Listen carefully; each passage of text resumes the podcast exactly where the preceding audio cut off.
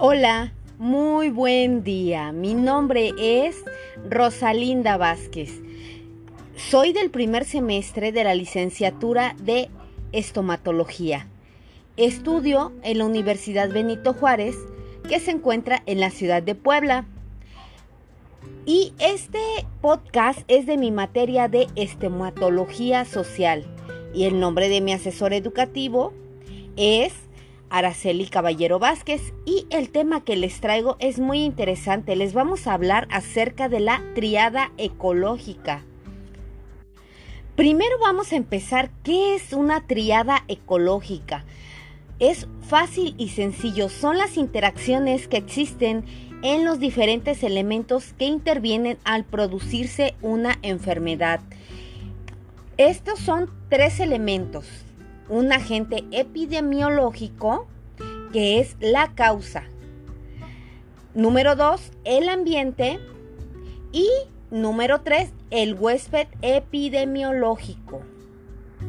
Del tema que vamos a hablar en esta triada ecológica es del coronavirus. Vamos a empezar hablando qué es el coronavirus.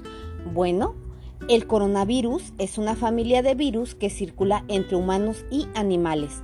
En los humanos causa infecciones respiratorias que pueden ser desde una gripa común hasta enfermedades graves como neumonía, el síndrome respiratorio de Oriente Medio o síndrome respiratorio agudo severo.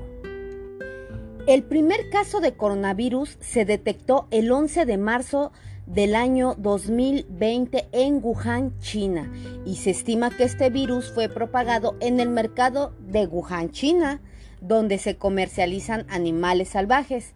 Se sabe que los coronavirus saltan de los animales a los humanos, por lo que se cree que las primeras personas infectadas lo contrajeron por contacto con los animales. Esto se volvió una pandemia cuando hubo más casos de los previstos en una región. Siguió habiendo importaciones, exportaciones y el virus siguió propagándose vamos a hablar de nuestra triada ecológica. Nuestro agente es el COVID-19.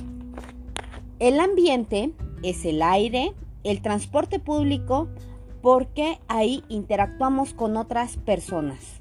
También lo podemos contraer por tocar lugares contaminados o por platicar con personas y no traer puesto un cubrebocas. Y el huésped somos nosotros, el ser humano. ¿Y cómo podemos evitar enfermarnos de coronavirus? Fácil y sencillo. Tenemos que mantener un metro de distancia y si es imposible, siempre debemos de usar nuestro cubrebocas o caretas. Porque recuerden que, por ejemplo, hay mucha gente que ocupa su cubrebocas de tela, pero si no lo quitamos y nos tocamos los ojos, pero nuestro cubrebocas ya tuvo contacto con alguna persona que tiene coronavirus, nosotros al tocarnos los ojos automáticamente ya tenemos coronavirus. Debemos lavarnos las manos. Y aunque las cifras que han dado en varios noticieros suenan estratosféricas, solo el 2% de los contagiados han muerto. Ahora, hay síntomas leves, por ejemplo, fiebre, cansancio, tos seca, malestar o dolor de cuerpo o cabeza. Bueno, estos síntomas son de coronavirus, pero no es necesario acudir al médico. Simplemente con que tú te cuides en tu casa, mantengas tu metro de distancia, desinfectes todas las áreas que estás tocando. Esto se puede cuidar desde casa, pero ¿cuáles son los síntomas graves donde sí hay que buscar una atención médica?